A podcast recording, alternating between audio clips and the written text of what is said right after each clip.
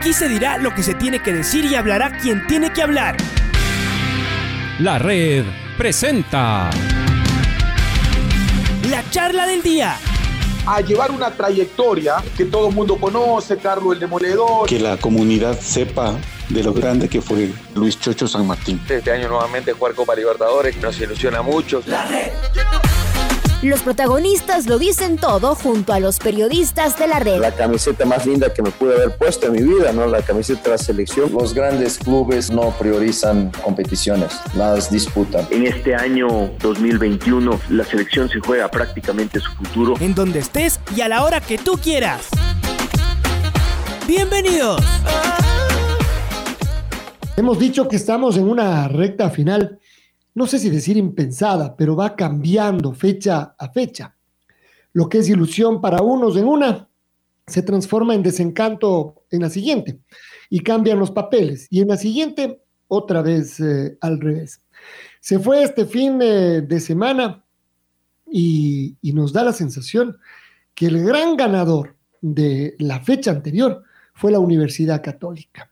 Quedó a dos puntos del Independiente del Valle y, sabe que está peleando la etapa. El Independiente del Valle tiene partidos con Emelec y con Liga Deportiva Universitaria. Nadie dice que el calendario del trencito azul es sencillo, ni mucho menos. Tiene partidos bravos, entre otros, eh, la visita al Barcelona y recibir al 9 de octubre. Y eso que jugar con el Mushugruna, con el Delfín y con el Orense será igual de bravo.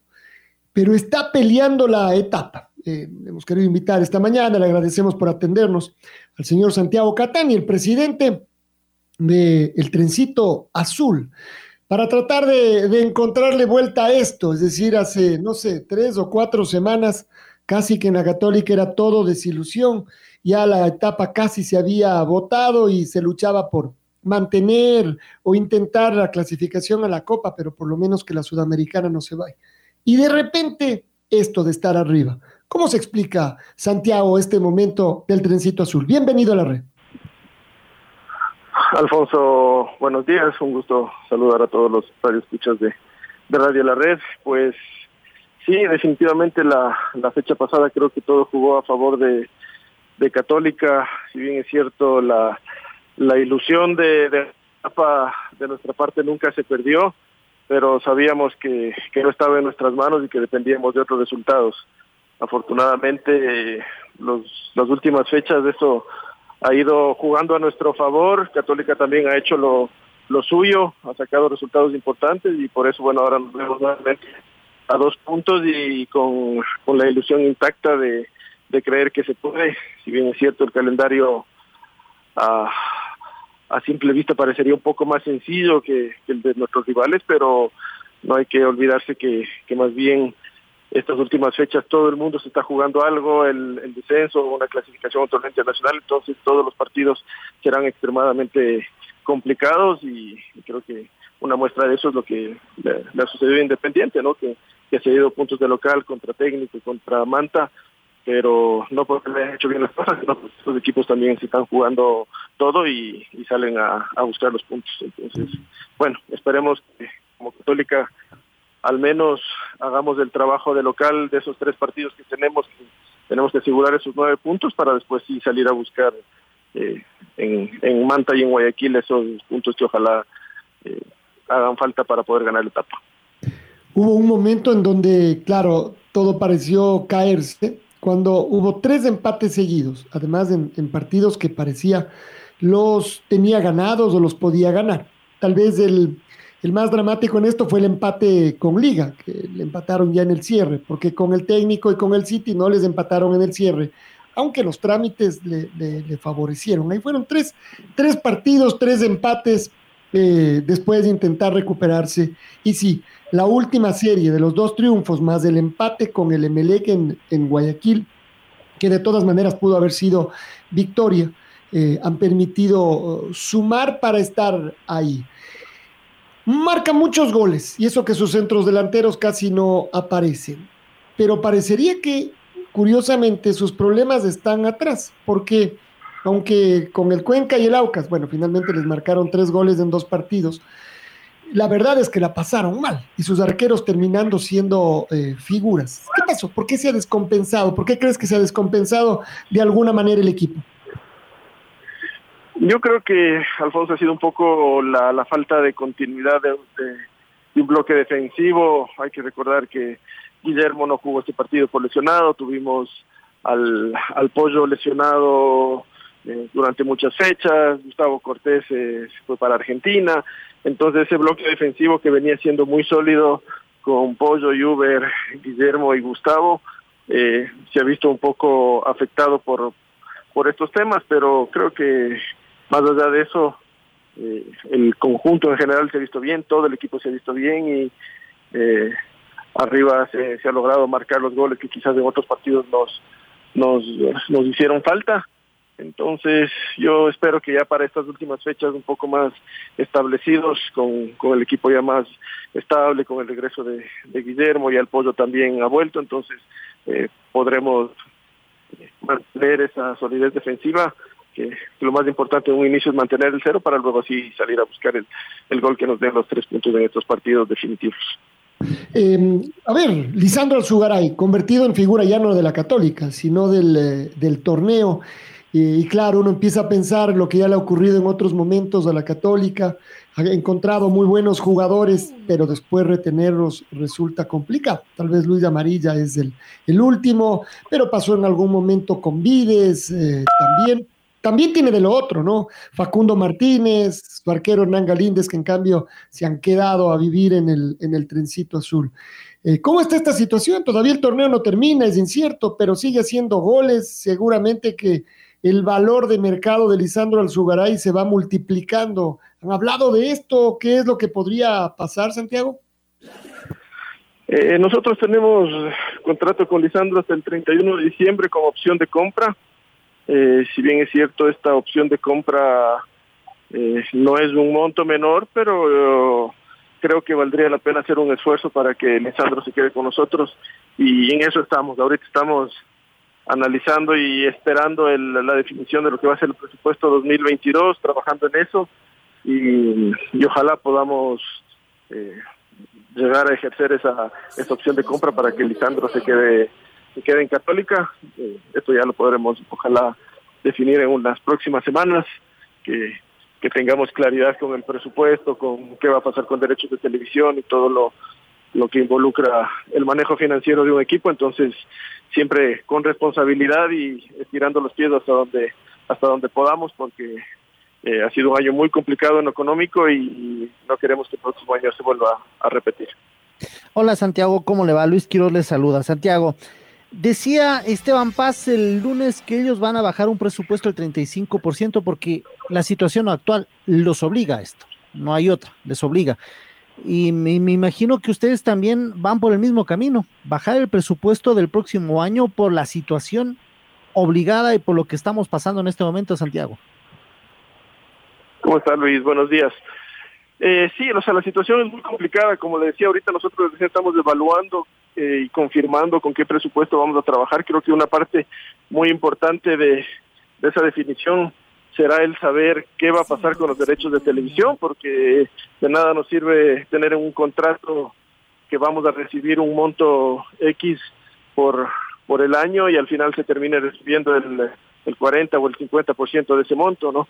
Entonces, creo que por ahí va la, lo principal. Habrá una reunión el 4 de noviembre con, con los eh, directivos de, de Gol TV para, para tener claro un poco esa situación y saber si podemos contar con el lo que el contrato estipula para el próximo año o qué va a pasar. Entonces, eh, yo creo que tenemos que tener un poquito de paciencia para saber con qué va a, contar el, el, próximo año y en función de eso sí eh, definir quién quién puede quedarse, qué inversiones podemos hacer y cómo podemos plantear el, el equipo para para todo el 2022. Comparte que se debe revisar otras propuestas si es que las hay de otros de otras eh, canales que puedan hacerles una propuesta a usted, propuestas reales. ¿Comparte usted que se debe analizar un plan B también, Santiago? Eh, la, la prioridad y el plan A es cumplir el contrato y que, y que ellos paguen y cumplan. De ninguna manera se está queriendo eh, buscar alguien más que venga, pero si es que ellos confirman que, que no se va a poder cumplir el contrato que ya tienen firmado, ahí sí tocaría eh, ir en, en, bus, en, busca de un plan B y de, de, otras opciones que puedan generar esos ingresos que, que no vamos a tener. Pero como, como le digo, la, la prioridad siempre será que, que el contrato se mantenga, pero que ellos cumplan con los pagos. Eh, Santiago, ¿cómo va el tema de Santiago Escobar? Eh, sabemos que es un técnico que ustedes lo quisieran retener, pero también entra en lo que usted nos está diciendo. Hay que verlo de la televisión, hacerle una propuesta también al profesor Escobar. Tal vez él por su currículum tenga tal vez otras propuestas más altas. ¿Cómo va este tema con él? De igual manera, el profe termina contrato a fin de este año. Bueno, así ha sido los últimos años y, no hemos tenido problema en la renovación. Siempre a fin de año nos juntamos con su representante. En las próximas semanas, igual de parte de Católica está el interés de, que el profe siga, de que el proyecto siga y de que él se mantenga dentro de la institución. Pero él también es parte de lo que tenemos que analizar en el presupuesto, como, como todo el plantel. Así es que en las próximas semanas que ya tengamos nosotros claro, seguramente con su representante nos, nos sentaremos a conversar y ojalá que, que, el profe se pueda quedar con nosotros porque ese es el, el, el, objetivo de Católica, ha hecho un gran trabajo, es muy querido dentro del, de la institución y del plantel, así es que creo que lo adecuado para nuestro proyecto futbolístico es que el, profe siga, pero bueno, esperemos a, las próximas semanas a sentarnos con su representante y, y conversar acerca de este tema.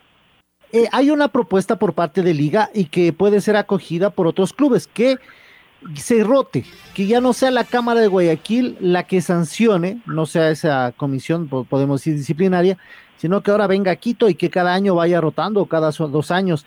Tal vez esto se plantee en el Consejo de Presidentes. ¿Cómo ven ustedes como Universidad Católica esta, esta propuesta? Creo que creo que es lo más justo para, para evitar suspicacias y cualquier comentario de que eh, eventualmente diga, ah, claro, como es la Cámara de Guayaquil, siempre va a favorecer a los equipos de Guayaquil, siempre eh, las sanciones son más fuertes para unos o para otros. Entonces creo que para evitar ese tipo de cosas no eh, no está de más el que se vaya rotando siempre y, y que todo se maneje de la manera más imparcial posible. Entonces eh, creo que bajo ese precepto el, el que se rote no tendría que, que tener ninguna oposición ni, ni, ni, ningún problema porque básicamente lo que se busca es que todos los equipos sean manejados y juzgados de la misma manera y de manera imparcial. Este es uno de los temas que siempre ocurre también, ¿no? Que, que parecería que no es importante y que se está jugando en el cierre del, en el cierre del año. ¿no? Esto de, de quiénes se van a quedar, quiénes podrían llegar y eso cómo pone nerviosos a unos y, y a otros. ¿no? Eh, tal vez no es tan sencillo estar solamente concentrado en lo que se está haciendo. Además, uno dice, bueno, pero este es el momento de. Y propuestas eh, que van a tener de aparecer. Claro, supongas o sea, claro, Alzugaray. Dice, mostrarse, más todavía. Alzugaray ha hecho un buen año, entonces Alzugaray. No, sí, claro, estará visto por algunos otros clubes, no puede ser de aquí mismo, de otros países por el año que está cerrando Alzugaray. Yo creo que ahí la Católica incluso podría intentar hacer un negocio con, claro, con claro sí. porque como tiene la opción. Pone la opción y si ya tiene de otro lado una oferta mucho más importante, porque entendemos que es una opción importante, pero ni de cerca eh, con la que tenía con, con Luis. Con Luis Amarilla. Tiene 31 años al Sugaray. Que a propósito, Luis Amarilla, permítame ser pesimistas, no se va a quedar en liga. Sí, sí, pero eso no es ser pesimista, es decir, eso más bien es como, sí, más bien que sí. se quede sería un tema. Sí, un Luis tema Amarilla, raro. hinchas de liga, disfruten los últimos cinco partidos ya está. de Luis Amarilla en liga. Y Sí, estamos con, con Santiago Catani. Eh, qué gusto saludarte, Santiago, un fuerte abrazo. Cuéntanos, por favor, ¿qué pasa con Facundo y con... No, o sea, no es que pase nada, perdón, no, no, no va por ahí la- el tema. ¿Cómo va el tema contractual con ellos? A eso me, me refiero, porque si no estoy mal, eh, en los últimos años se fue renovando año tras año, o tiene un contrato a mayor plazo, Santiago. Hola Pato, ¿qué tal? Un gusto saludarte igual. Eh, en el caso de Facundo, bueno, él sí se ha ido renovando año a año y ojalá él también es parte de nuestro de nuestro proyecto para el próximo año, que así es que eh, yo creo que no va a haber problema en que, que Facu siga con nosotros eh, dentro de, del plantel. En el caso de Hernán, él todavía tiene un año más de contrato, entonces eh, por ese lado también estamos, estamos tranquilos para eh, seguir contando con dos de nuestros símbolos para, para el próximo año. No sé si, si te no, no, te escuché tal vez o, o si en efecto no hubo la, la, respuesta, creo que más bien no, sobre Guillermo y Juber. Guillermo recién renovó. ¿Por qué tiempo renovó? ¿Y Juber? Eh, igual Guillermo renovó hasta este fin de año eh, para, para terminar el año conociendo la, situación, como les decía, económica. Preferimos terminar este año y para el próximo en, función de lo que, tengamos eh, planificado y aprobado para, para el presupuesto eh, poder decidir. Juber termina su contrato, él igual que los otros jugadores que comentamos, Facundo ha ido renovando año a año, entonces él también termina su contrato, pero creo que es parte también de la, de la columna vertebral del equipo y si es que los números nos lo permiten, ojalá que también pueda seguir.